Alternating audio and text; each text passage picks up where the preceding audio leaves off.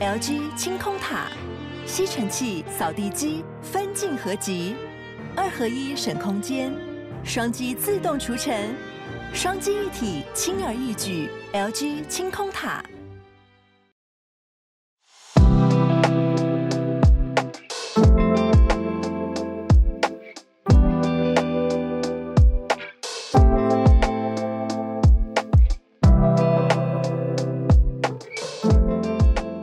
大家早安，我是浩尔，欢迎来到今天三月十四号星期二的全球串联早安新闻。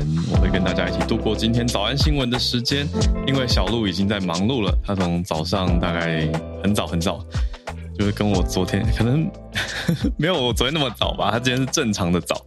为什么这样说呢？因为我昨天真的很早很早嘛。啊，有一些听友有注意到。我去台视负责了奥斯卡转播的同步口译，跟影评人涂祥文老师搭配。那今天在 Life 的开播歌，我们当然 Podcast 没有，可是 Life 的开播歌，就我就故意选了 Everything Everywhere All at Once，妈的多重宇宙当中的一首主题歌，也是在奥斯卡颁奖典礼上面的表演歌曲，因为它有入选最佳原创电影音乐呃歌曲。嗯、那现场也有表演，那我就 分享一个有趣的插曲好了，就是我在我在那边 在台式摄影棚嘛，我就坐在里面听，因为表演的时候是我们最可以休息的时候，我们不用翻译，我就听听听，然后就忍不住 跟旁边的影评人涂老师说，是不是现场音准没有很稳定啊？我说嗯，就是呃，是不是有点走音？然后涂老师也很酷，涂老师就回我说：“这首歌本来就一直快走音，快走音的。”然后我就突然觉得，嗯，真的不愧是资深影评人，讲话一针见血呢。所以我觉得，好啦，这样的事情跟大家分享很轻松愉快的消息，我自己很开心，因为我很喜欢《妈的多重宇宙》这部电影，那它也成为了昨天奥斯卡奖的大赢家，在美国洛杉矶的杜比剧院举办的第九十五届奥斯卡金像奖。他入围了十一项嘛，最后得到了七项，都是很大的奖项。从一路从最佳影片、最佳导演、最佳剪辑、最佳女主角杨紫琼，到最佳男配角关继威，还有最佳原创原著剧本。好，我这样是不是应该没有漏掉吧？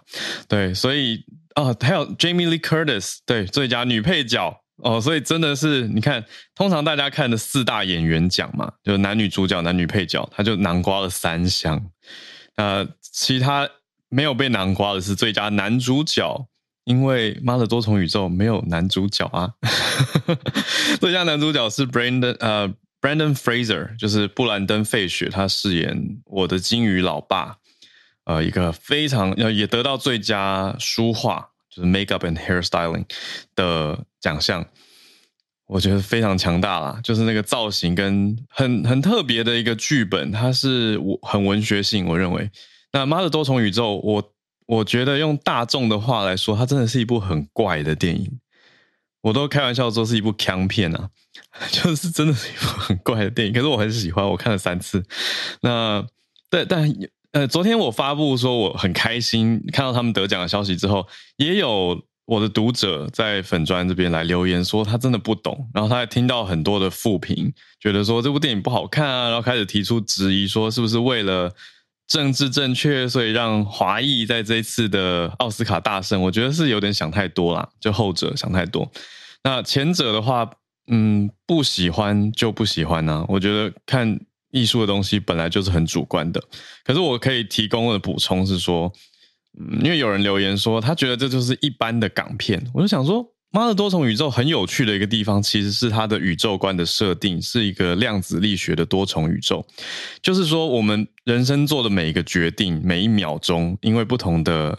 嗯，想法不同的做法，而差出了很多 multiverse，就是有多重的宇宙。我们人生其实有很多的可能性。那我们现在此时此刻跟很多的平行宇宙的自己是共存的。它是这样子一个很有趣的宏观的宇宙观。我其实觉得这个宇宙观比较接近嗯，Interstellar 星际效应，就是诺兰的一部我也很喜欢的电影。我很喜欢原因是他最后给的 message 很很棒，他就是说爱是超越一切的力量。就是那个爸爸要救女儿，他最后是穿越时空，他是靠爱啊。对，所以我觉得我很喜欢的点就是《妈的多重宇宙》也是一部在讲爱可以穿越时空、突破很多困境的一部电影。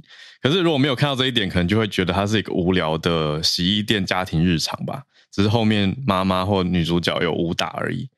所以我觉得，如果你只看到那一层，很可惜。那其实我觉得他给出的含义很好。那另外一个我觉得很棒的得奖讯息是说，我翻译了这么多得奖感言嘛，我觉得里面最核心的是，呃，这个丹尼尔兄弟就是这对导演的 Daniels，一个是华人，一个是美国南方长大的白人，嗯，只是因为他们都叫 Daniel，好，所以他们不是亲兄弟啊，只是说他们讲出来的是说，不要害怕去。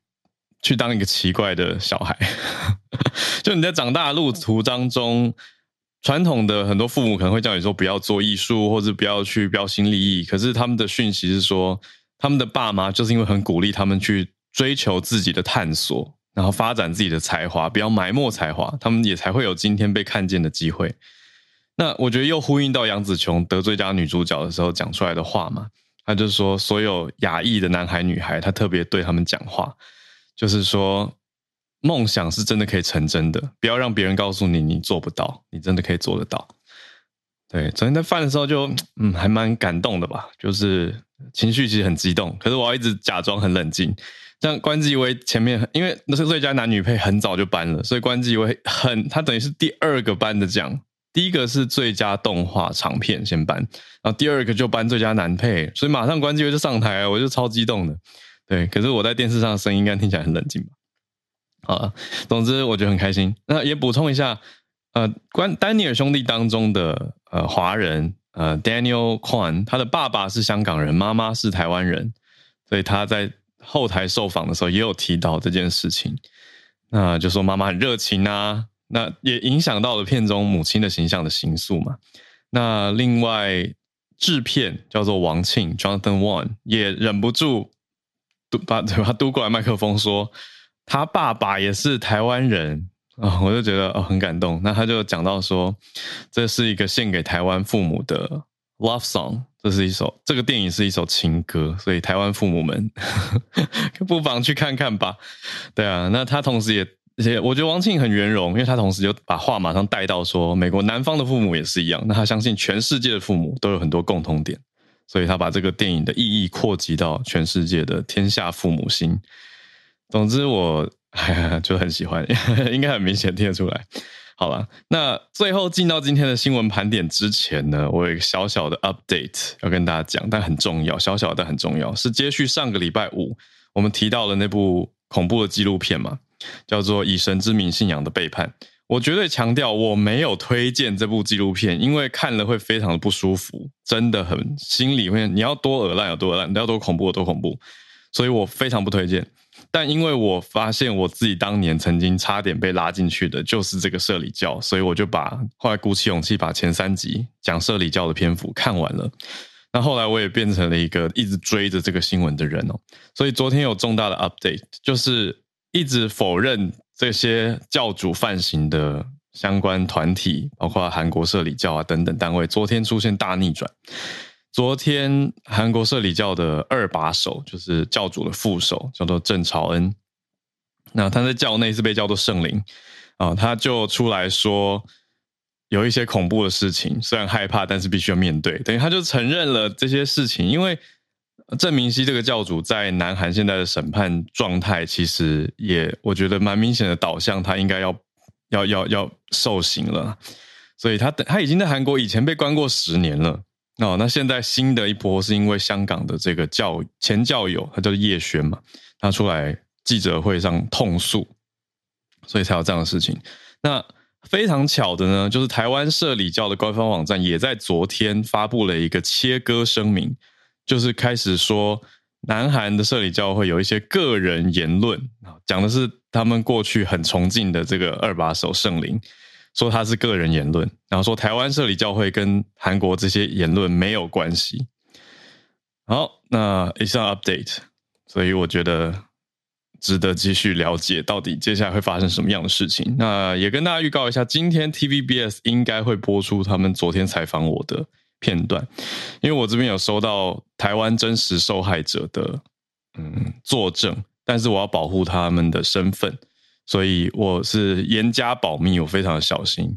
那我就把一些他们不方便出面讲的讯息跟见证，就告诉了 TVBS。那希望 TVBS 今天采访完剪接出来是好的呈现，能够让更多人免于受害。我觉得这个非常的重要，就是你要去辨别一个你参加的团体，他是不是有心要针对你，有心要把你从你的父母跟社交圈隔离出来，就像当年他们针对高中一年级的我一样。我现在越回想越觉得可怕，我真的就是被针对的。哦，因为我跟一个学长，然后我们是被同一个老师带进去的，后来才知道这个老师也带了他另外一个音乐老师同事进去，所以他光一个人他就拉了三个人进去。那我觉得可怕的是，不知道他前面有没有什么规划，你懂吗？就是 target 我们这些人，然后试着要把我们这些人目标啦，很明确的目标要把我们拉进去，就是看我们好骗吗？但总之就是现在越回想越觉得，哦，当年我就是被骗啊，就是。很糟。好，来，我们来整理今天的新闻盘点了。今天的四题，我们选到了蛮不同面向的哦。从最一开始要讲到一个，我觉得国际上，特别是国防方面的大新闻，也就是 AUKUS。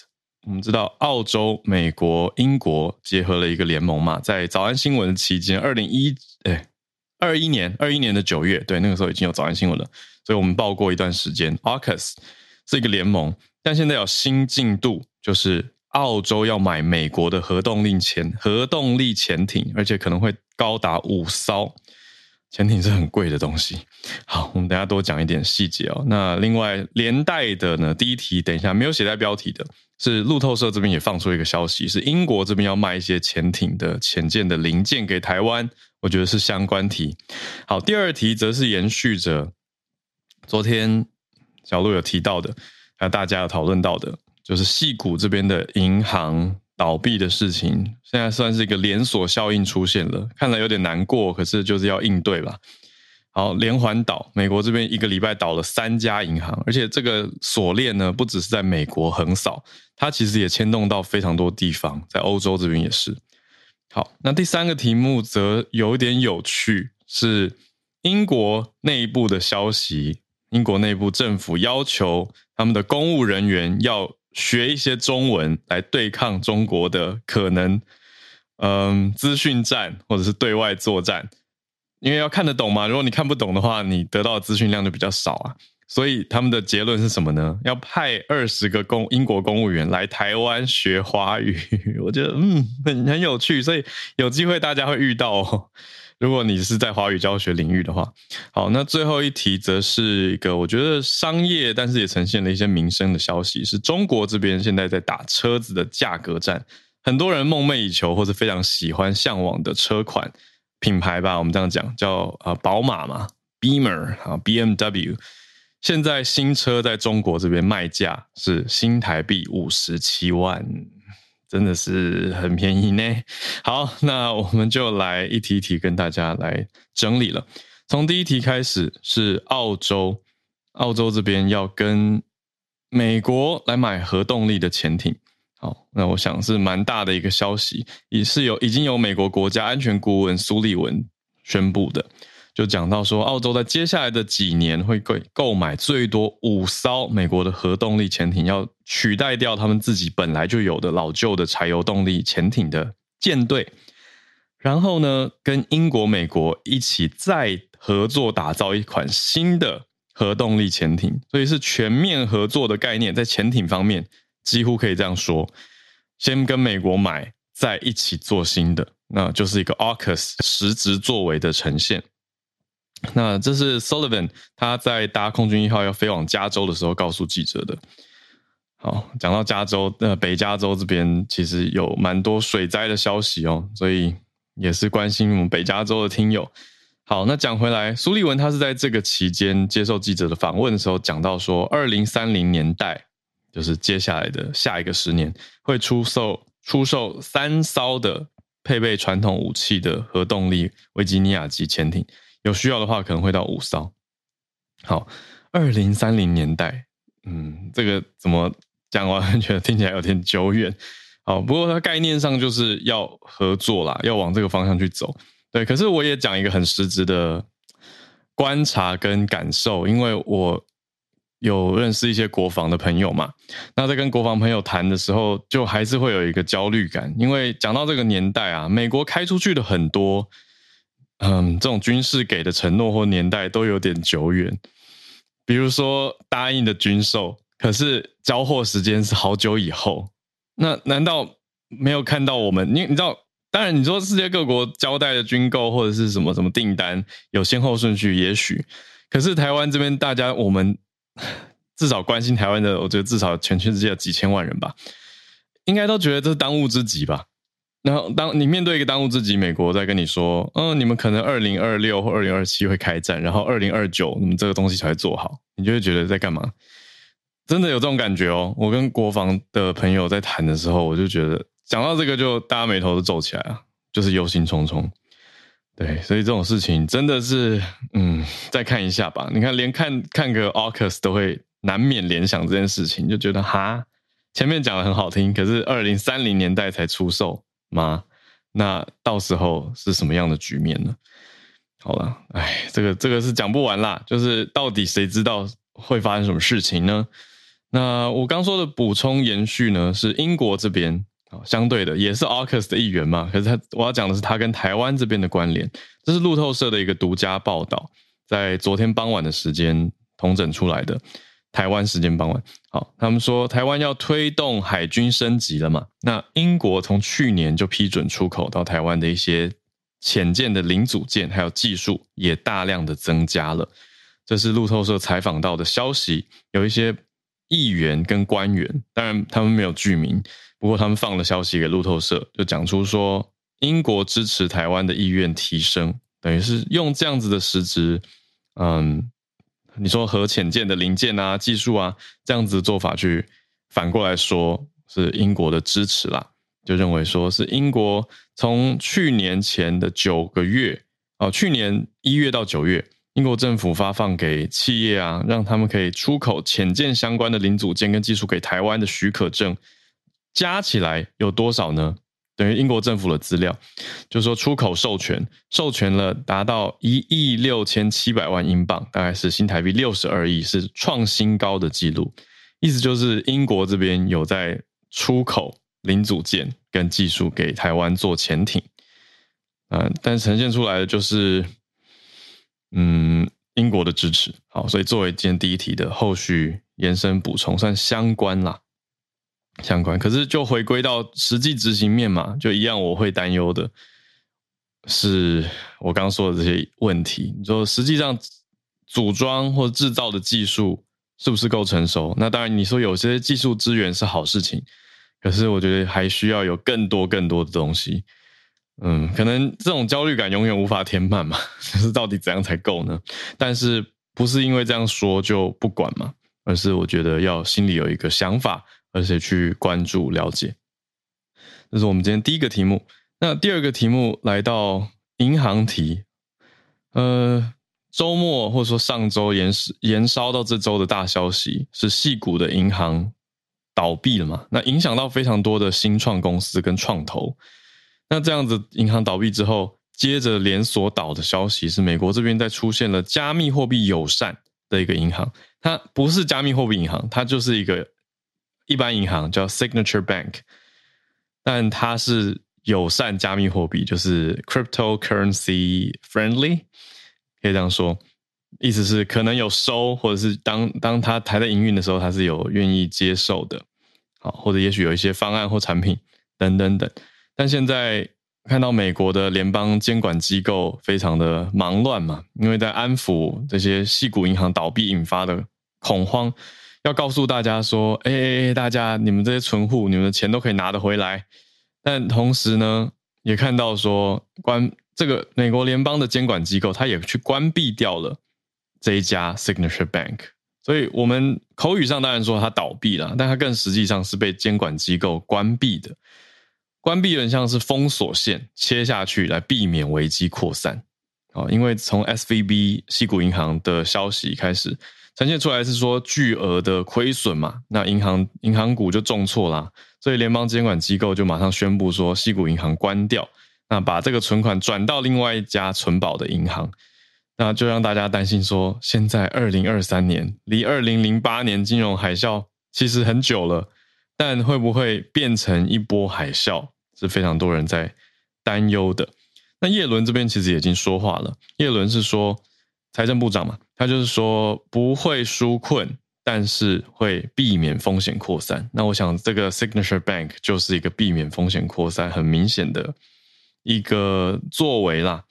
那就看到 Signature Bank 它是美国一个礼拜内算是被关掉的第三间银行了，在这个期间呈现出的就是在止损。好，所以在这个暴雷的同时，联准会也有宣布说，要在财政部批准之后设立一个紧急的贷款计划，让贷款给谁？给银行，让银行有资金，确保他们可以满足所有存户的需求。我觉得白话文就是说，避免挤兑风潮，最后真的让银行没有现金啦，没有资金。对吧？挤兑的意思就是所有人都冲去银行说，我要把我存的钱拿回来嘛。那银行平常拿来杠杆的这些资源，你突然全部人都来要回来的话，你一定 cash 不够啊。所以现在有这个担忧，就出现说零被号称是零八年以来到现在最大的银行倒闭事件。好的，那存款理论上是有保险的，可是。我看到的消息是说，有一些银行的存款是二十五万美元以下的客户是有联邦存保公司的保险啊，这是美国的政策。但是细谷银行有大量超过二十五万美元的大户，这些大户反而没有保险保障，因为保险不敢领，不敢不敢保啊，怕赔不出来啊。对，所以是这样子的一个概念。好，所以这个是持续关心，也看看，希望大家都还安好的美国银行的事件。好，我们来看第三个题目，相对轻松很多很多很多，但实际上也是国家安全层级的新闻，就是英国说：“哎，我们来加强对中国的理解力吧，来维护英国的国家安全吧。”于是他们就说，英国外交部就会派二十个公务员来台湾。那我觉得来台湾学中文，如果你想学中文，你来台湾真的是很棒的一个选择啦。好，私心极度主观。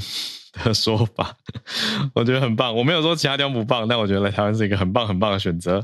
好，那是英国的首相 Sunak，他已经裁定了，说在明年跟后年零四呃二四二五的财政年度会投注公务人员中国事务能力培训计划的资金，就政府要拨钱提升为现行的两倍，要加强这件事情。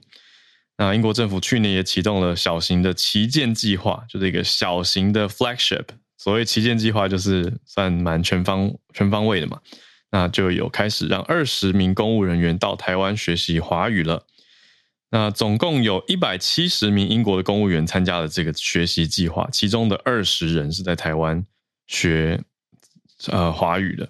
好，那或者我们就讲学中文。那重点是。要加强他们的嗯各方面，包括科技、军事领域的中国相关专业知识跟能力，也要兼顾文化理解，还有国家治理的架构啊、政府决策啊等等等。那你们不觉得听完觉得嗯，那真的很适合来台湾学，对吧？因为台湾跟中国这么的近，首当其冲啊。哦，所以刚刚讲的这些东西，台湾都研究很多年啦。就是我们这些平民老百姓，其实也都具备了一些基础。哦，所以来这边应该是一个不错的学习地吧。好，那这个是一个跨部会的的计划，它叫做 China Capabilities Program，就是要提升大家对于 China 的各方面的 capabilities 的能力哦。好，那呈现出来的是说，这是一个 systemic challenge，体制性或系统性的。挑战。那至于在哪里学，实际上进度如何，这些报道就没有那么那么深的细节了。但如果大家是在相关的教学机构遇到的话，就可以可以跟我分享。单纯是我喜欢聊这个话题，觉得很有趣。那也可以，我也可以跟他们用英文聊一些东西。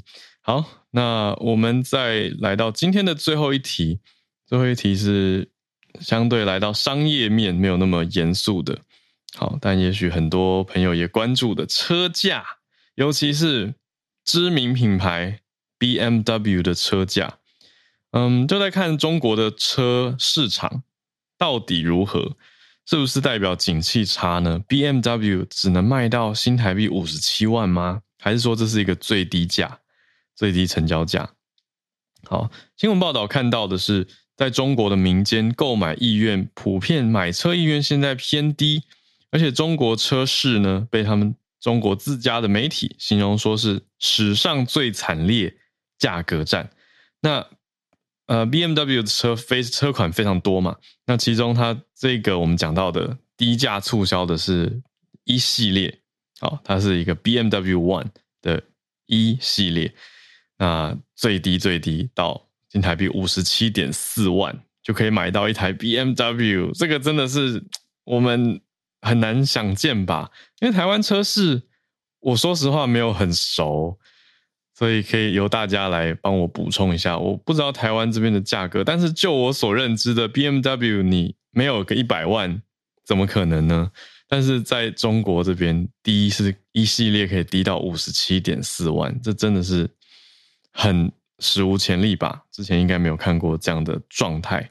那这个最低折价幅度好多啊，其实也不只是 BMW，那其他的包括它还有一个。一二零 iM Sport 叫做运动版的房车，也最低促销也打了打折百分之三十八，折很多诶，那算下来是十三万人民币，哦，就可以买到一台宝马，就是呃 BMW 的一个中文称呼嘛。所以呈现出来是很多车商都在降价，也不只是 BMW，包括呃 Volks Volkswagen 就是福斯，还有奥迪跟 Mercedes。呃，宾士这些车型有的都折了蛮多蛮多价格的。好，所以像是包括 Tesla，还有比亚迪这些电动车商也都出现明显的降价。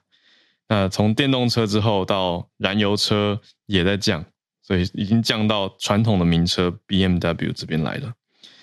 结果大家的留言是什么？好羡慕吗？好，台湾这边大家说两百万以内，或是一百多万。一百二十万，结果大家是惊人的价钱，是中国产的哦，嗯，哦，我懂你意思了。好，嗯，哎呦，哎，这我真的不懂哎，就是不同地方产的车，我觉得是不是要看实际上产的时候那个厂或是哪一批的状况？大家业界都会有这种情报嘛？就像是买手机的时候，你会说啊，这只是。哪一国哪一个厂那个时候什么出什么事情的时候出的，所以要注意会有这一批会有什么状况，就是实际有在关注的人就会了解得很透彻。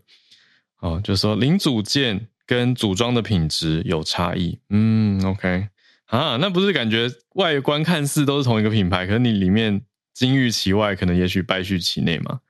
那价差那么大，可是这样反过来讲，是不是如果只是想要一个虚荣的人？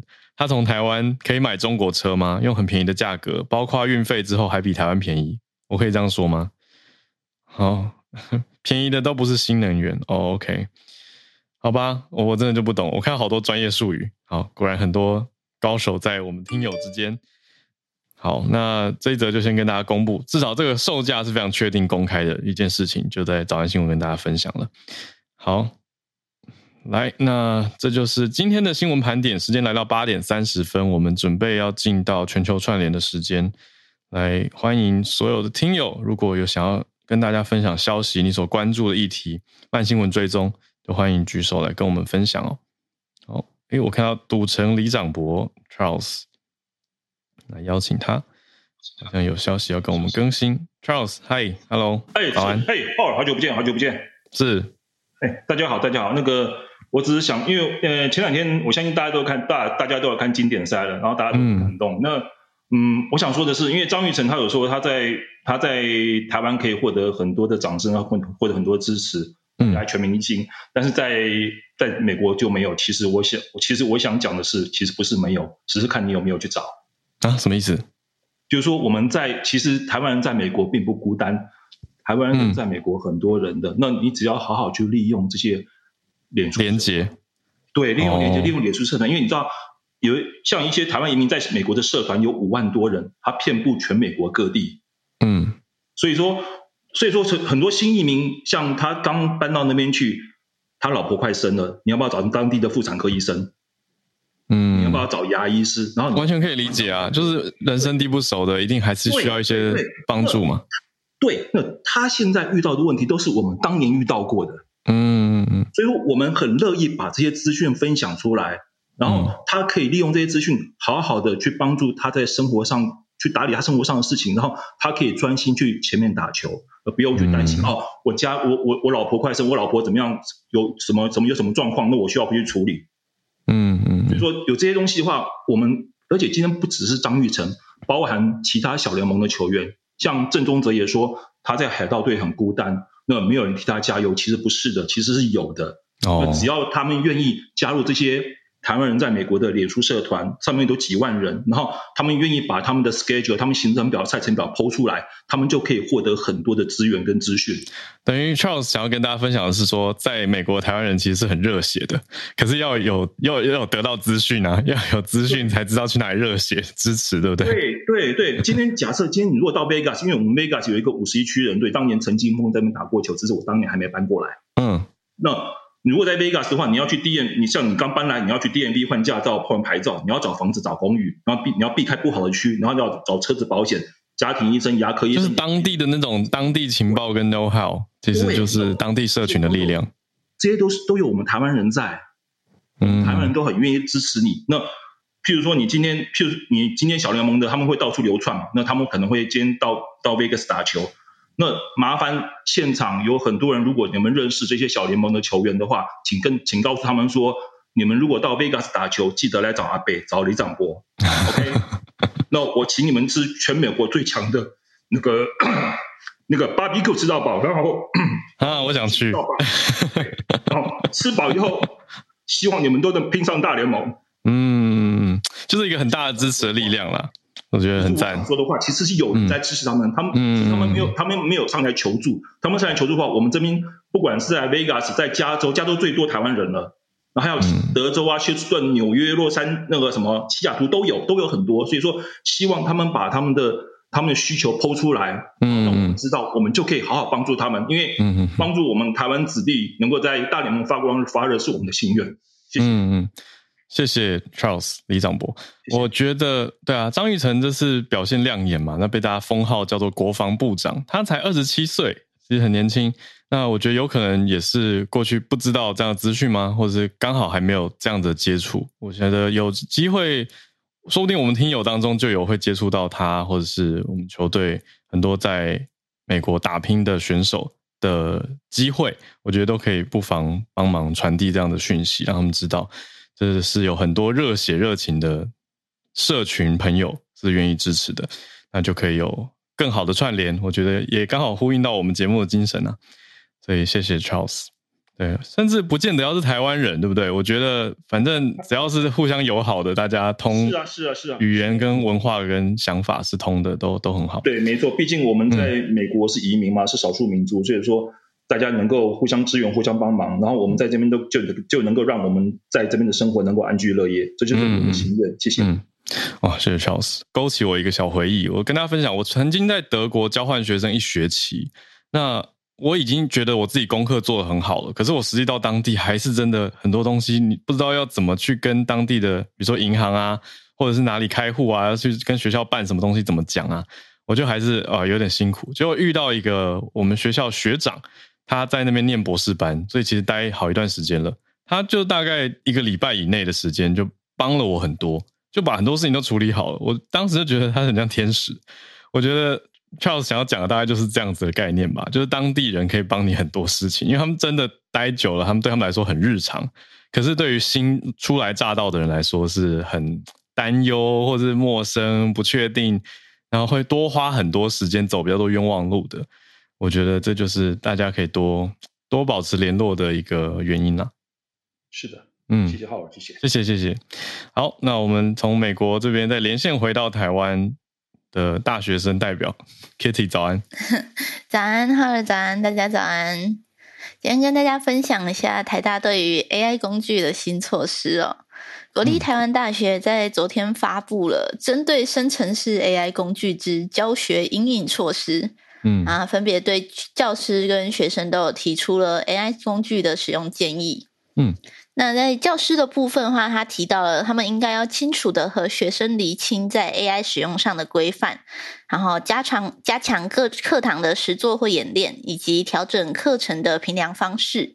嗯，那也建议教师在出考出考题的时候，可以先用 ChatGPT 去试做。如果 ChatGPT 如果正可以正确的答题的话，那就可以考虑一下题目内容是需要调整的。嗯嗯嗯，那也鼓励教师去使用 ChatGPT 作为辅助工具来草拟他们的教学计划啊，或者是制作学习单等等。嗯，那针对学生的部分的话，台大的是提到应该要明确标注有哪些内容是由 ChatGPT 生成的，哦，去避免学术伦理或者是著著作权上的争议哦。嗯，总体而言，台大是鼓励师生去多利用这些生成工具，但也应该要避免滥用和依赖的问题。嗯，但是他们呃，他们的教务长也有发言说，就这这这只是一份建议，并没有强制执呃强制要求全校都要这样子执行而已。嗯，所以到底要不要，到底可不可以在课堂上去使用呃 ChatGPT 这类的工具的话，还是要看老师的要求。嗯。哇！但像是我现在是就在文藻外语大学就读嘛，是是我们学校其实是也也是偏向鼓励学生去学学习以及使用 AI 的哦。是有学校对学生或老师提了吗？还是没有一个一致的？是，是我没有呃，应该还不是全校都知道的消息，但是 Okay. 呃，就是校内听到很呃，我从教授那边有听到说是他们有考虑要开设跟。AI 老师们也在讨论课程，嗯、对，所以它应该是一个，就总体而言，我们是偏向鼓励去使用这些东西的。是是是，嗯，但是我个人是认为，除了去学习怎么用这些工具，或者是呃怎么去利用它的话，我觉得更应该先学习的是著作权跟学术伦理的知识。嗯嗯，因为我身边有很多大学生，就是对这一方面，比如说他如果没有做研究的话，他可能就不太理。不太清楚学术伦理是在做什么，或者是什么意思这样子。嗯嗯，所以我觉得应该要先有一些呃这些课程去学习之后，大家在有效利用这些工具的同时，也才可以去避免争议。嗯嗯，我觉得 Kitty 讲得很好，诶，就是概念上要先理解嘛，然后再来用工具。对，只是现在我觉得很难的，就是说工具常常跑在很前面，然后大家因为看了工具有趣、新奇、酷炫，就拿来用。所以就就把伦理抛在一旁，对。可是其实学校这边可以去加强的是，让大家了解到什么叫做抄袭。可是我觉得现在大家都一起被抛入了一个新时代的感觉，所以也的确是不容易啦。那听到刚刚 Kitty 分享台大这边的规范，我觉得老师方面的规范蛮自由的，我还蛮欣赏的。就是他其实没有非常的严格限制老师一定要怎么样，他只是一个范围型的。呃，方向型的建议，但是学生方面的建议提到说要标示 AI 生成的内容，这个我会打一个问号。我觉得操作上有困难，因为学真的聪明的学生或者善用工具的学生，很有可能是整合了人工智慧跟个人的智慧，所以我觉得这太难标示了。你说一个段落里面你要标的花花绿绿的吗？所以 Kitty 刚刚也有讲很好，讲到一个点嘛，就是说台大是建议而已，没有强制规定，所以这个应该是一个参考用。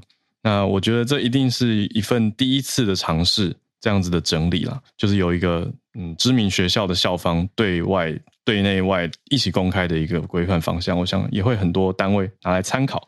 可是我觉得一定要会一直调整，而且技术也会在变，所以大家还要再因应跟调整。谢谢 Kitty 今天的分享，谢谢。那我们谢谢，那我们再串联到东京跟我们听友翠翠连线，翠翠早安。啊，早安，对，早。Kitty 跟我同校，好开心。好，她是你学妹，是好，声音听得到吗？因为我怕我太远。好，因为呃，我上个礼拜也分享过，就是其实日本在昨天已经开始就是口罩解禁了嘛，嗯、但是其实专家跟就是政府还是有呼吁，可能在哪一些时候戴口罩比较好？那原因是什么？那基本上呢，嗯、呃，我们知道，其实我不知道台湾有没有一样规定，我没有细查。就是基本上，嗯、呃，就是政府呼吁大家在呃，希望大家戴口罩的话，大概有几个场合。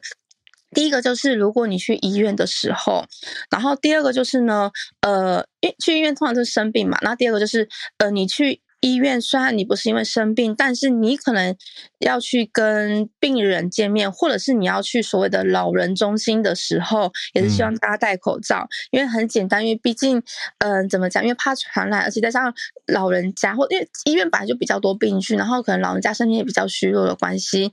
那第三个的话呢，就是在通勤的时候，因为你知道通勤的话人比。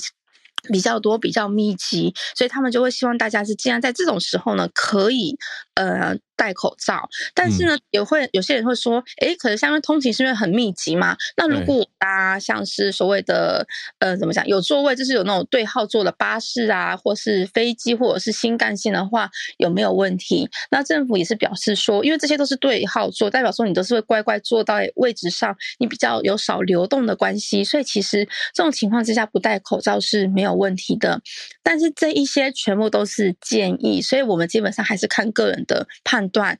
那甚至是，哦、所以没有强制规定，没有强制规定，但是建议。对，连机场这些地方也都可以不戴口罩。对对对，那当然呢，其实嗯、呃，政府他们也是有。只说，因为其实我们对于每个职业都会有一个算是指导手册，要不要戴口罩，或者说针对这些情况应该要怎么做指策。嗯、那基本上呢，也是呃每一个行业都有他们的自己的呃怎么讲规定跟引诱，嗯嗯、所以基本上也是交给各个行业去怎么讲负责。那像是嗯、呃、有一些行业，比如说医院的从业人员，或者是说有一些做美容业的话，他们是他们业界就就比较会主张是希望大家是。主动戴口罩，所以算是要规定戴口罩这样子。嗯、对，那我也有看到，就是因为其实才刚开放，那也是蛮多人很担心。那有些餐厅呢，他们还是决定，嗯、呃，外场人员戴口罩，但是因为那那一场厨房比较热，所以他们就不戴口罩这样子。嗯，嗯，那另外还有一个，当然就是如果你发现你自己好像有得到，就是你阳性有得到肺炎的话，也是。当然还是要戴口罩，但是呼吁啊，嗯、因为他他其实基本上他们现在就是不强迫了这样子，嗯，嗯，所以在呃目前为止，根据各个职业别呢来看，嗯、呃，有有哪些。厂嗯，怎么讲？职业他们就规定要戴口罩，大概是有十六种职业规定，就是有规定这样子。对，那呃，其实当然那个 NHK 他们有做调查，说目前就是算解禁之后，呃，还是有百分之五十的人觉得我们还是想戴口罩。那也有报道，其实昨天我看很多媒体在报道，其实大部分人的心声都是他们还是会看看，就是周遭的人有没有戴口罩。那大部分人还是就是在室外不戴，可是他们快接近。进到那个嗯、呃、车站的时候，大家都会默默的把口罩给戴起来。嗯，那甚至昨天解禁第一天嘛，他们有在平川车站测试，看看到底有多少人不戴口罩。结果是大概只有百分不到百分之十的人是不戴口罩的。哇！因为其实说老实话，戴三年了，大家还是有一点你知道习惯。对，习惯，那当然还有跟我讲的，因为还有花粉症的关系嘛。嗯、那就是说，希望大家就是慢慢习惯了。那如果大家来日本玩的时候，其实也不用在，如果你不要戴口罩没有关系，然后就是注意自己的安全就好。嗯，嗯，以上就是我的分享，谢谢。谢谢翠翠。对啊，其实不只是日本这样，我觉得光在台湾有啦，真的是慢慢的在路上，因为我就是不戴口罩派的嘛，所以我在路上我很明显就是看得到谁在戴谁没戴，因为露出全脸的人不多。对，我就觉得呃，有慢慢的越来越多一点，因为戴口罩的人都很喜欢瞄我，大家懂意思吗？就是因为戴口罩的人看到露出全脸的人都有一种嗯，你不太一样的那种表情，会忍不住有那个眼神就会被我捕捉到。对，那这样子的情况也越来越好一点，就是表示路上戴不戴口罩的人变多，但当然还是衡量自身的情况了。那像台湾这边的话，规定还是不一样嘛。那相比之下，其实日本这一波解禁解的比台湾还多，所以我刚才特别问翠翠说，交通通勤方面，我也确认了，通勤方面真的没有强制啊。不过台湾这边交通运输还有像医疗院所等等，都还是有，等于是政府用规定的角度要求大家要佩戴口罩的，所以还是有些差异。嗯，谢谢翠翠的分享，因为因为还是蛮多朋友有到日本去旅游的嘛，所以也可以了解一下这个新的情况。那我们再继续连线到南加州的 Charlotte，Charlotte 早安。Hello，Howard 早安。呀，yeah, 我今天想跟大家分享一个呃，有一点不一样，但是有一点呃，国际政治也有一点转型正义的角度。嗯，然后呃。最早其实上星期，其实最早的英文报道是从路透社出来，然后上礼拜呀，本来想分享来来不及，然后后来诶也很不错，就是后来慢新闻发现，就是这这两周到这周也有一些后续有一些不同的这些新闻可以可以补充这样。嗯、那主要的一个嗯最大的新闻来源应该是说，其实华盛顿已经呃。希望促进日韩，就是他在亚洲的两个重要的盟友，能够达成和解，嗯、以至于他们这个这个嗯合作关系，还有这些军事合作的部分，可以嗯可以就是更顺利呀。然后，但是因为日韩的心结，还有就是其实这这个近年来，其实应该是在也也也当然长久一阵子，韩国对日本都很有心结。那。呃，在这十年来，其实关系也并不是太好。然后现在的这个比较大的尹锡悦啊，韩国总统尹锡悦主要回应华盛顿这边的努力，就是他做出一个比较大的动作，就是韩国正式的放弃要求日本的公司赔偿。二战的时候，有一些强制劳动的劳工受害者的这些赔款。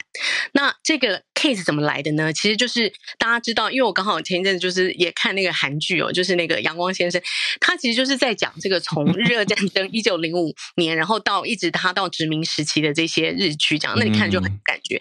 但他刚好这个 case 就跟那个时候有关，就是在。呃，台湾当初也被日本殖民嘛，不过呃，日本在韩国的殖民比较，他们比较多冲突，然后也比较多比较 aggressive，跟就是就是比较比较比较那个那个怎么讲，比较多这些呃抗议跟这些。比较多的损伤，对抗那对对对，它对抗性非常严重，然后也很多生命的损伤。嗯、那那个时候的强制劳动主要是日本的三菱重工跟日本制铁，嗯、然后那个时候呃，对一群韩国的民众有一些强制劳动，当然也就是就是有一些权益的损害。韩国的最高法院其实几年前就已经判决啊、呃，日本的这些。公司，因为其实三菱重工这些都是大公司，那他们在韩国也相对都可能有分公司什么的，嗯、那所以他其实是在韩国最高法院已经判决十五名的这个所谓受害者，呃，是胜诉。那日本的这个呃，日本的公司应该提出赔偿，可是日本的公司就是迟迟就是当然都都没有都不理嘛，然后日本政府也都没有做出回应，所以一直以来其实就是呃非常比较。比较反对派或比较仇日的，其实就是对这件事是是非常是非常不能谅解的。那尹锡悦现在为了要修好呢，其实韩国政府成立了一个基金，要用这个基金来赔偿这些受害者。对，那但是他用的这个说法是说，啊、呃，日本的公司、日本的政府跟日本的企业可以自愿出资，呃，就是捐款给这个基金，哦、然后再由我来赔偿给这个受害者。有一个基金会代表。对，有一个基金会代表，可是基金会是韩国政府成立的。嗯、对，那就是这这个里面其实有这些，像呃，史丹佛也有这些啊，国际政治学者评论，就是说日本在这方面没有做得很漂亮。日本就是说，日本其实。呃，安田文雄没有做的很漂亮，他就是他还说，哦，我们现在没有承诺我们日本企业会出资，我们没有，就是目前没有这样子，就是还没有一个这样子的 agreement 达成。可是韩国已经等于尹锡悦已经做出一个承诺，说 OK，我会放弃这个强制他们要求他们赔偿的这个一个 claim，没有要继续追索了。对，没有要追索，那你可以，你可以自愿性的就是来付赔偿。那日本为什么不付赔偿呢？日本觉得，在一九六五年的时候，他曾经付过五亿美金，然后他觉得我是 lump sum 的，就是要对之前的这些。慰安妇，然后什么性奴役，然后强制劳动，反正我就是不管你要赔偿什么，就是我就已经付过给日本政府了。那日本政府那个时候拿他这笔资金拿来做给韩国，呃，对对，韩付日本付给韩国，嗯、然后韩国政府拿它来建高铁，然后就是就是做一些其他的公共建设。然后那个时候可能没有特别做转型正义的事。那现在到现在比较晚近转型正义的这个判决胜诉之后，十五名的受害者。其中只有四名愿意接受这笔资金，其他的目前都在抗议，然后也跟日本的呃韩国的政界这些反对派，至少六十五名议员，好像就是形成一个反正抗议的联盟。然后一个九十四岁的老妇人说：“我即便吃不饱穿不暖，我就算没有钱，呃，饿肚子，我也不会收他们一毛钱。”这样就是非常的坚毅跟决绝。这样，那但是呃，这个东西其实关系到。尹锡悦后续呃一连串，三月十六号他要访日两天，然后接下来他春天要就是。访问完日本，他就要来美国，然后可能要交答案吧，就说要跟美国讲说，我已经做了很大的努力，然后在这个军事合作上，然后解禁。韩国也把那个呃对日本呃日本也做了一些友善的反应，友友善的这个回应是说，他把先前限制出口到韩国的某一些重要的半导体业的化学的药品。也是解禁，所以双方有试出一些善意，可是在不同的这个不同的部分，那其实就是在回应美方的要求，然后在这个军事同盟上要做出一个要做出一个一个让步跟一个合作关系。那今天其实有最新的新闻，在中文这边有报道，主要我相信是来自中国，中国的。呃，新闻其实就是报道说，日韩的和好对中国是不利的，因为他们在半导体业的合作将会影响到就是中国半导体业的发展。因为本来如果说韩国其实，在先前跟日本比较紧张，然后跟台湾是竞争关系的情况下，嗯，他们其实那时候相当程度是有依赖中国的这个半导体业，所以这个对这个半导体业有发有也也是有影响。那额外补充一个小小经典赛的这个 番外篇，就是韩国人说。韩国对日本的情节是，他们有一个谚语是说，就算猜剪刀石头布都不能输给日本。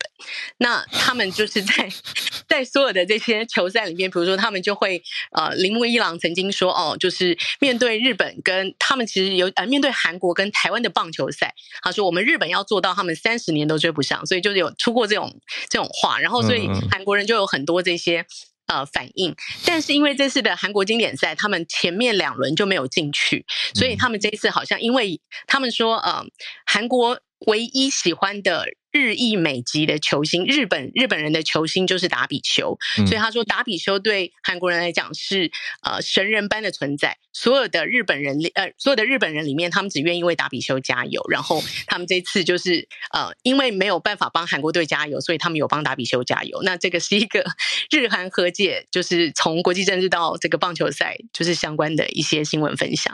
很很有趣，很有趣，就连猜拳都不能输，那种斗志的精神。就是从谢谢 Charlotte 的整理还有调整哦，就是从从严肃的讲到很民间感觉的，可是我觉得这个脉络都在其中，非常有意思。谢谢 Charlotte。好，那我们再连线到叶老师，老师早安。早，Howard 早。早。今天要跟大家分享的是呃果蝇的大脑图谱。哦，果蝇的大脑很小吧？对，非常小，而且事实上他们。嗯分析的其实是果蝇的幼虫，嗯，就是六个小时大的果蝇幼虫的大脑图谱。那大脑图谱为什么重要？哈、嗯，主要是说呢，因为大脑的神经元之间都有所谓的 synapse，就是突触相接，嗯，那那个突触才是重要的部分，因为知道哪个神经元跟哪个神经元相接，我们才会知道说今天。你哪个神经元活化之后，接下来会产生在大脑里面会那个，就是接下来会联系哪一个，然后最后会产生什么样的影响？嗯，对。那过去过去就是说，过去的研究只建立了，因为实在太复杂了，只建立了三种生物的大脑图谱，嗯、两个是线虫，然后一个是海鞘的幼虫。嗯。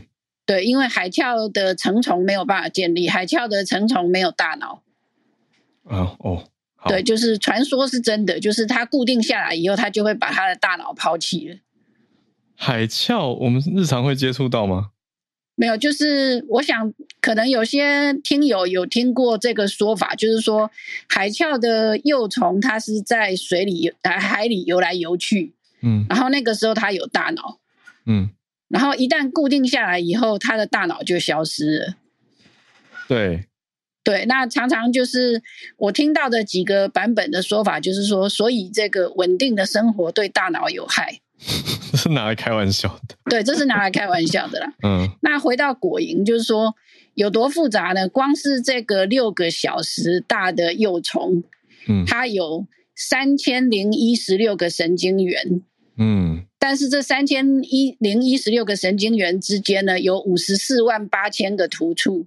哇，对，而且就是说，他们发现这三千零一十六个神经元里面呢，有九十三 percent 都跟因为果蝇的大脑跟我们一样有两个半球，嗯，那他们发现说这些神经元里面呢，有九十三 percent 都跟另外一个半球有联系，嗯，那很有意思的是，大部分没有跟另外一个半球有联系的神经元呢，其实是跟学习以及记忆是有关系的，哦。对，那当然就是说，这个代表的意义，我想还需要进一步的研究。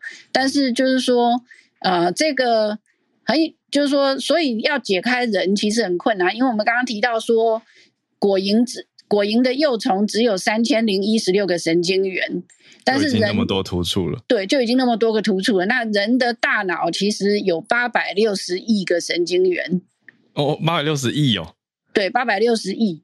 然后超过一百兆个，嗯、超过一百兆个突触。我们的大脑这么厉害？对，事实上，人类的大脑其实是我们所有的器官里面消耗能量最呃最大的器官。嗯，而且它很挑剔，它只能够用糖类。嗯嗯，对，所以就是所以都不吃。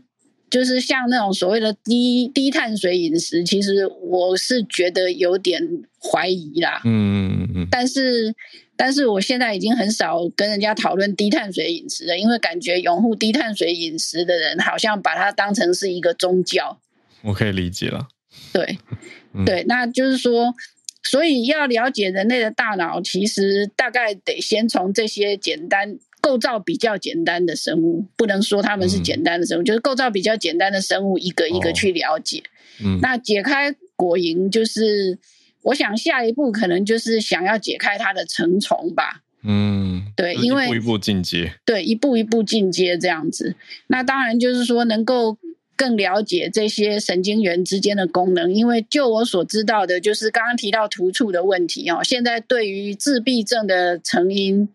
就是对于自闭症的一些观察，也发现说呢，自闭症的患者似乎是在发育过程中，因为我们的人脑在发育过程中会有一个所谓的突触修剪，嗯，就是把不需要的突触去掉。是，那那个自闭症的患者呢，就是突触修剪不不足，嗯，就是他们仍然保留了太多的突触，所以造成说很多自闭症的患者其实对。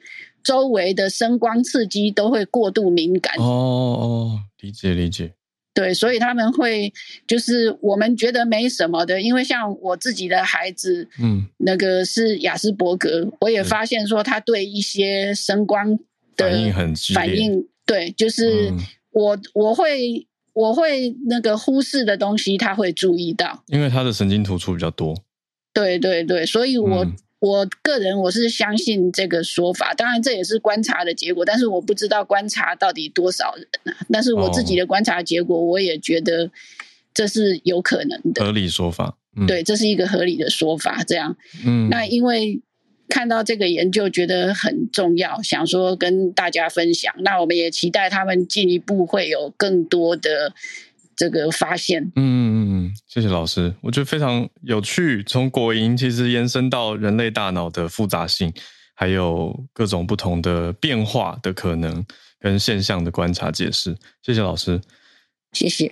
好，那我们今天最后连线的听友连线到香港的 Bernard，Bernard 讲的是这个印度双雄 RRR，Bernard 早安，哈，早安，九。 对，我是其实我现在在日本连线跟大家。哦，就呃好，就回去那个今天我要分享的，因为大家其实刚有大家已经看了这奥斯卡嘛，可能我们大家华人圈都是比较注重的，就是呃妈的多重宇宙已经拿了很多的奖项，但其实但这一次的其实亚除了就是有很多，其实这一次的 RRR 也是拿了就是。第一次有，这是印度的宝莱坞电影首次拿到奥斯卡的最佳原创音乐，嗯、所以就这是这是也是一个，就是在我们这在我们亚洲圈来讲的，也是一个很大的一个突破。所以讲一下那个呃，这个 RRR 好了，RRR 的话，它其实它是三个，就是三个印度文字，它拼起来的三个字，它其实意思呢，就是说一第一个 R 是崛起，第二个 R 是一呃怒吼，然后第三个 R 是反抗，嗯，就是那个呃我朋友教我的是 Radium Raha Radium，就是 所以所以这个是 RR 的那个简写，它其实它，它的原文是这样，对，所以它因为它在简，就，因为他说那个呃。这发行给，就是发行给 Netflix 嘛，所以就简单、嗯、用简单的三个 R R R 来哦，呃放这发行这个电影。其实这个电影呢，其实在在呃印度历电影的历史上也是做了很大的预算，因为它是用了七千多万美元的资金，然后就做了这个电影的预算。然后它在首播首映的时候呢，也是突破了，就是整个印度的电影史史上呢，也是。那个最多的那个票房的记录，嗯、然后这个呢，其实这一个电影呢，其实也是呃有讲，它是一个比较虚拟的背景，但是它用了两个主那两个主角的名字呢，其实是当年的呃印度的革呃革命的两个英雄，但是里面的其实很多的电影就是呃大家可以想象到说宝莱坞电影的一些就是电有点浮夸。对音乐有有宝莱坞的音乐，宝莱坞的舞蹈，也有很多宝莱坞的一些很浮夸的情节。嗯、你有多狗血就有多狗血。对，比如说我我有看一段是跟老虎人跟老虎大战，对这种剧情。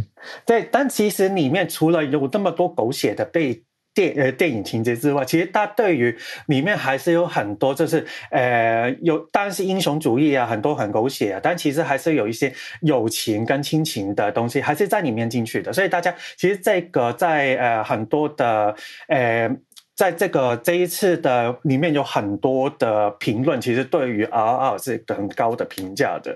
其实我之前我看 Netflix 的时候，我之前也看了那个《孟买女帝》，其实这个也是我很喜欢的另外一个。她也是讲到一个呃孟一个女生，然后她是原本是很有钱的家里，然后就把她卖到在自己为呃为爱，然后就被她的前男友就是。抛弃，然后就进到那个，就变就变成被被被迫变成妓女的那个，就是后来变成是一个胆大的政治人物，等等等之类的。然后，但是那个我先回到这个话，再回到这个 RR 里面，就是其实我对于这个 RR 的话，我是很，我也我也是在 Netflix 然后上面有看的，我觉得对这个也是很大的，我也是是觉得是蛮。不错的电影，但是呢，就呃，先跟大家讲一下这个里面的电影。这个电影是大概三个小时多，嗯、然后呃没有停点的，所以大家所以要想要看这个电影的话，就要先提醒一下大家要准备好一下，都先先心里面要先准备好，然后再继续去看这样子。嗯嗯嗯，谢谢 Bernard。对啊，不过大家看串流就可以随时自己暂停去洗手间啊。或是拿着平板跟手机 去洗手间继续看，但有时候串流跟。但问题是，有时候就是有我们有时候看电影情节，它有时候可能有一些会比较冷静的点，就是稍微可以停一下。但是对啊，大家不是开玩笑讲哦，你意思说没有尿点就对了。对，它是没有、哦、完全没有尿点。对，台湾网友创了一个词叫尿点。对，它是没有尿点的，三个小时就是完全没有停下来尿点的时候，哦、所以就是，其其实我那个时候想要停的时候，我也不知道什么时候能够停下去。好，总之 Bernard 的意思就是很精彩，好，那推荐给大家了。我自己有看，我没有看完，就每个人偏好不一样，我觉得还不错啊，就是紧张刺激。对，可是我有时候就是哎、突然要忙别的事情，我就会停掉，然后有没有再回来看？也许我过了一段时间，突然有空的时候会再把它点开看。对，但他的那一首主题歌是拿到了，他就是 Not to Not to 是得到了今年的奥斯卡最佳电影原创歌曲。呃，在在那个转播，我看的感染表演是很有感染力的，而且他在 YouTube 上其实还蛮红的。那听说在其他串流的社群，不是串流啊，其他社群上也很受欢迎。可是我看我会觉得有点太难跳了，哦，所以要有一定的舞技的舞棍才有办法跟上，就是要一直腾空跳跃、抖脚，很很难跳。对，然后他的那个他的。跳跳舞蹈其实要在不同的社群平台上面，其实 TikTok 也是很多人在那个，嗯哦、就是很多人在跳这样这样做这个 challenge。谢谢 Bernard 今天带来最后一题比较轻松的一个影视分享，也呼应了奥斯卡，今天我们的头尾呼应。那谢谢大家今天礼拜二的参与，我们明天早上礼拜三会再继续跟大家准时八点来。全球串联，那一样礼拜三的 SMC 早科学是大家很期待的每周固定单元也会有，我们就明天早上见，大家拜拜。